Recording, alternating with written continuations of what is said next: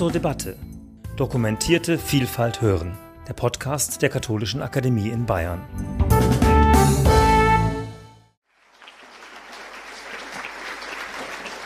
Lieber Günter Beckstein, liebe Zuhörerinnen und Zuhörer, christliche Politik, ein Streifzug durch die Geschichte der Bundesrepublik Deutschland, das ist angekündigt im Programm Christliche Politik, das ist ein gewichtiges, ein sogar lastendes Wort.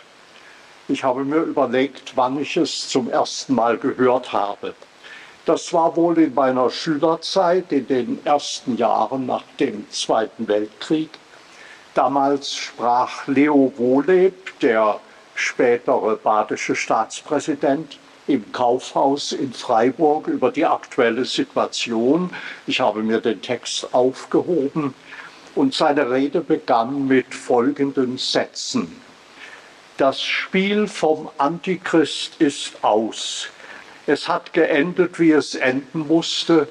Die Teufel sind wieder in der Hölle verschwunden, die Götzen von ihren Sockeln herabgestürzt und gesiegt hat über die Lüge der wahrhaftige Gott über Verbrechen und Gewalttaten Gottes Gerechtigkeit und Not und Elend wird Gottes Barmherzigkeit wenden.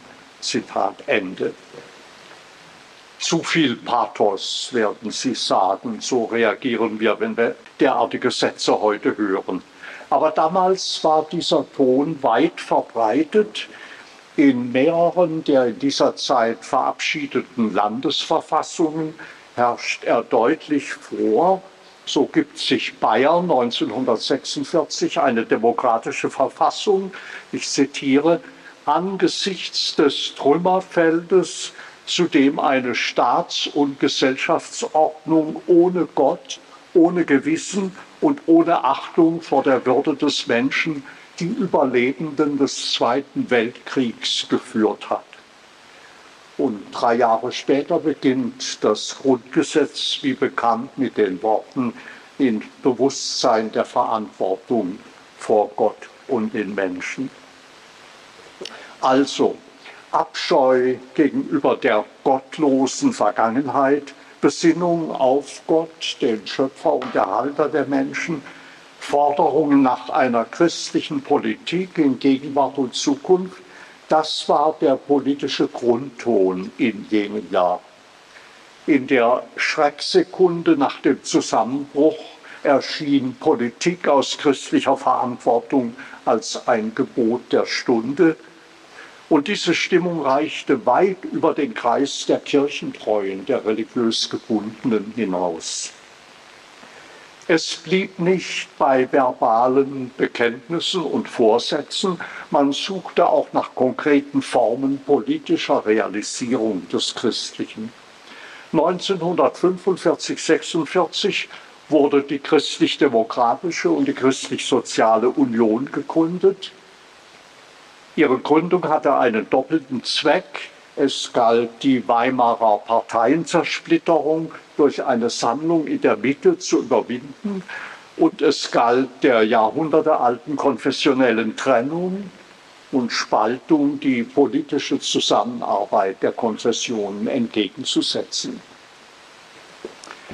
Die CDU-CSU war eine Nova am deutschen Parteienhimmel.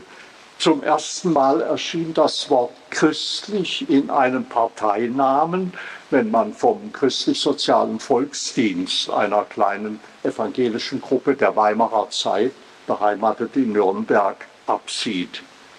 Das war neu und sicherlich ein Wagnis. Das Wort Union zielte nicht nur auf die Parteiorganisation, es hatte auch einen ökumenischen Hintergrund.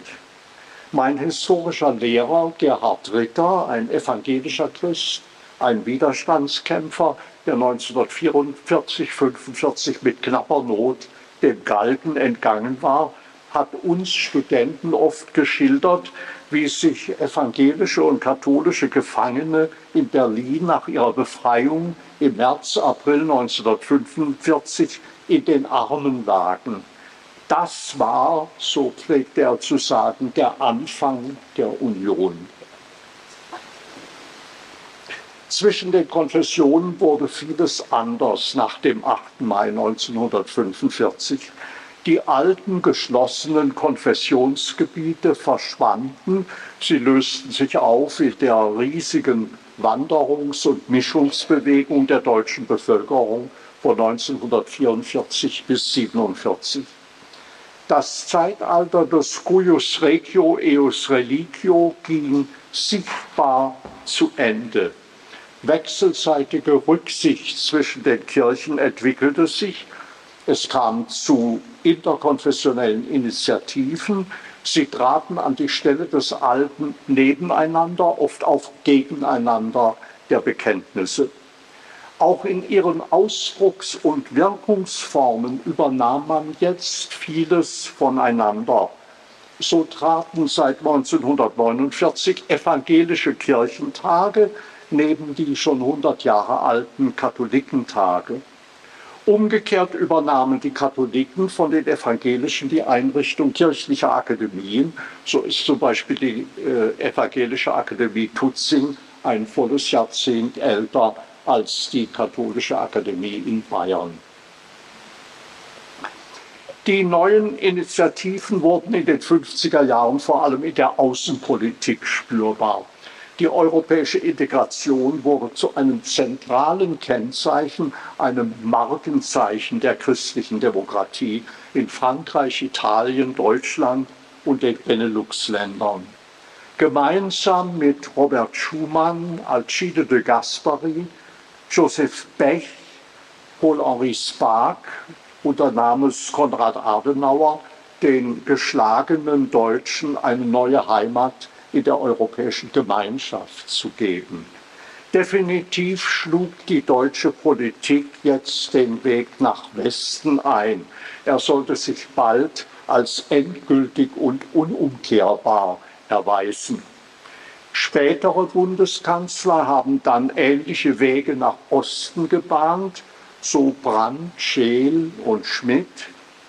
Helmut Kohl gelang schließlich auf den Spuren Adenauers die Wiedervereinigung der getrennten Teile Deutschlands und Hand in Hand damit, es ist wenig bekannt, die offizielle Beendigung des Krieges in Gestalt des 2 plus R, 2 plus 4 Vertrags. Wir stehen heute mitten inne in der bisher längsten Friedensperiode unserer Geschichte, ohne Gegner oder gar Feinde an unseren Grenzen vielmehr, wie man zu Recht gesagt hat, umzingelt von Freunden. Ich will hier keinen Abriss der deutschen Nachkriegspolitik geben, aber ich sehe die Anstöße, die ich in meiner Jugend erlebte, bis heute in der deutschen Politik weiterwirken, auch wenn sich manches im Laufe der Zeit abgeschwächt hat und manches auch zur Routine geworden ist. Die Haltung Deutschlands in der europäischen Flüchtlingsfrage 2015-16, die generelle Offenheit gegenüber Schutz und Hilfesuchenden erscheint mir als konsequente Fortsetzung jener Hinwendung zu Europa in den 50er Jahren. Sie macht deutlich, dass für ein geeintes, der Humanität verpflichtetes Europa Freiheit nicht nur im Innern gilt, sondern auch Wirkungen nach draußen entfaltet. Notabene, es ist schon hier im Programmheft darauf hingewiesen worden, alle diese Anstöße, damals wie heute, gingen und gehen von Politikern aus, die sich als Christen bekennen, die zumindest ein persönliches Verhältnis zur christlichen Überlieferung haben. Unter den elf Bundespräsidenten und den acht Bundeskanzlern der Bundesrepublik Deutschland war bisher kein dezidierter Nichtchrist. Da ich in der Adenauerzeit politisch geprägt wurde, da ich einer christlich-sozialen Partei angehöre und da ich einen Teil meines Lebenswerks der Erforschung der christlichen Demokratie gewidmet habe, bin ich sensibel, wenn sich Grundsätzliches verändert, wenn Fundamente einbrechen, die lange Zeit als fest, ja unerschütterlich galten. Das betrifft nicht nur das C, das Christliche, es betrifft auch das U, die Union. Dass christliche Werte in der Öffentlichkeit schwächer werden, wenn die Kirchen laufend Mitglieder verlieren, das ist wohl ein unvermeidlicher Prozess. Er geht eher schleichend vor sich als in großen Schüben und Stößen. Noch umfassen die großen christlichen Kirchen annähernd zwei Drittel der Bevölkerung. Noch hat sich unser vom Christentum geprägter Jahresfestkalender kaum verändert. Feste kirchlichen Ursprungs und christliche Rituale umgeben nach wie vor die Passagen unseres Lebens, wenn auch ihr Einfluss nicht mehr so deutlich ist wie früher und vieles einfach ein Stück Gewohnheit geworden ist. Aber wir leben noch immer in einer Welt, die vom christlichen Verständnis des Lebens geprägt ist. Nicht nur, dass wir unsere Jahre nach Christi Geburt datieren, wir empfinden auch unser Leben, christlicher Vorstellung folgend, als einen einmaligen, unumkehrbaren, nicht wiederholbaren Akt, als ein Geschehen, für das wir Verantwortung tragen und das auch unsere unmittelbare Umgebung verpflichtet.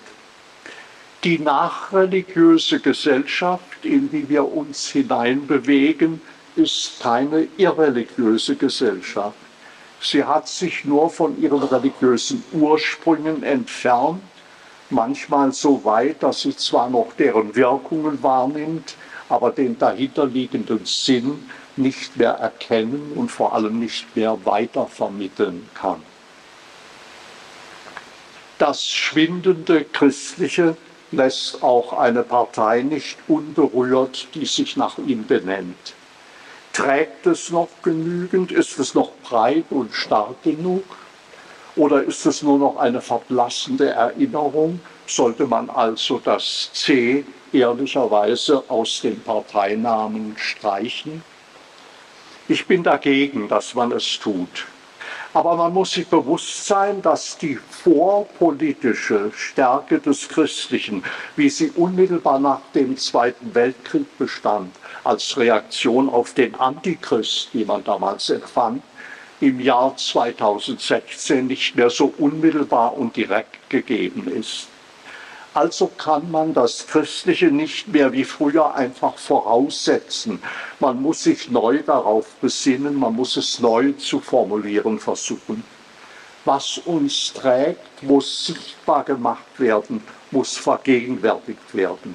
Hier müssen wir unkonventionelle neue Mittel und Wege finden steht doch für große Teile Europas ohnehin der Versuch einer Neuevangelisierung an. Sonst gerät der Kontinent ins Abseits in einer Welt, in der das religiöse Neue oft verzehrende Kraft gewinnt. Größere Sorge macht mir im Augenblick die Krise der Union. Es ist eine politische Krise, denn die ökumenische Seite hat ihre Bewährungsprobe, wie ich meine, längst bestanden. Und gerade die Flüchtlingsfrage hat die beiden Kirchen in Deutschland enger zusammengeführt als je zuvor. Aber der heutige überflüssige Streit zwischen CSU und CDU droht die dringend notwendige Gemeinsamkeit zu erschüttern alte Illusionen feiern fröhliche Wiederkehr, so die Meinung, man könne mehr Wähler erreichen, wenn man getrennt statt vereint marschiert. Aber bei Parteien, die sich beide christlich nennen, heißt getrennt marschieren notwendig gegeneinander marschieren. Und kein Kampf ist erbitterter als der Kampf um dieselben Wähler überschätze ich den Symbolwert des Wortes Union? Ich meine nicht. Für mich reicht Union über die Parteipolitik hinaus. Es markiert einen geschichtlichen Neuanfang nach 400 Jahren konfessioneller Zerklüftung und es hat Bedeutung auch für den landsmannschaftlichen und politischen Zusammenhalt von Süd und Nord von bayerischen und außerbayerischen Traditionen. Union, das heißt für mich Gemeinsamkeiten suchen, statt Unterschiede zu betonen.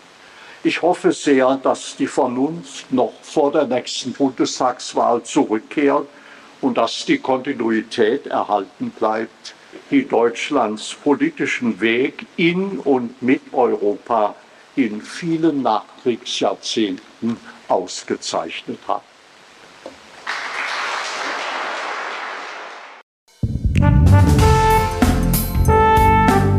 Sie hörten zur Debatte Dokumentierte Vielfalt hören, der Podcast der Katholischen Akademie in Bayern.